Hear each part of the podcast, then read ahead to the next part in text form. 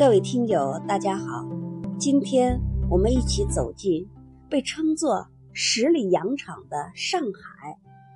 上海简称沪，上海是世界著名的港口城市，也是中国最精致的城市之一。它是中国最大的工商业城市，同时又是重要的经济、贸易、科技。交通、金融中心和国际化的大都市。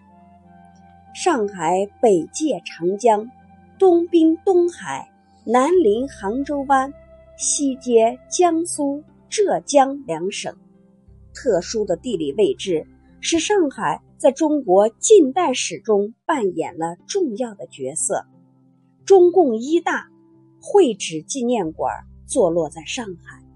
由于地处楚地，长期以来，上海受到吴越文化的熏陶，又不断被来自五湖四海以及世界各地的人们所影响，逐渐形成了独树一帜的海派文化。今天，上海以它的时尚精美，成为中国重要的对外门户。黄浦江是长江下游支流，也是上海境内的主要河流，古称东江，又称大黄浦。黄浦江的上游是拦路港，过松江后史称为黄浦江。现在，黄浦江已经成了上海的标志之一，它地处。长江三角洲的前缘，位于中国南北海岸线的中部，交通便利，腹地广阔，地理位置十分优越。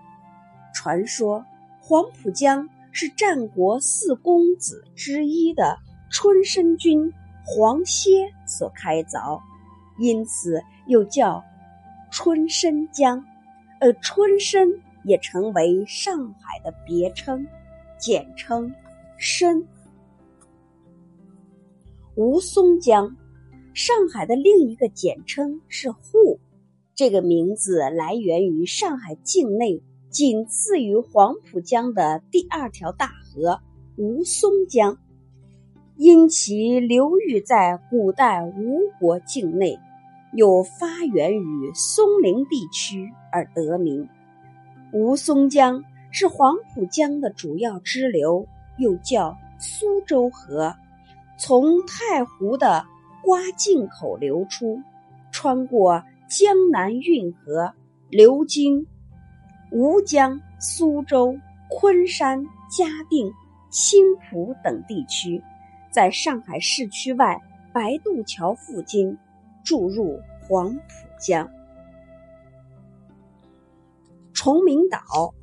崇明岛面积一千余平方千米，是中国第三大岛，全国最大的沙岛，是上海市崇明县所在地。崇明岛位于上海市区的北部，横卧于长江的入海口，将长江口区分为南北两支。崇明岛几经变迁后。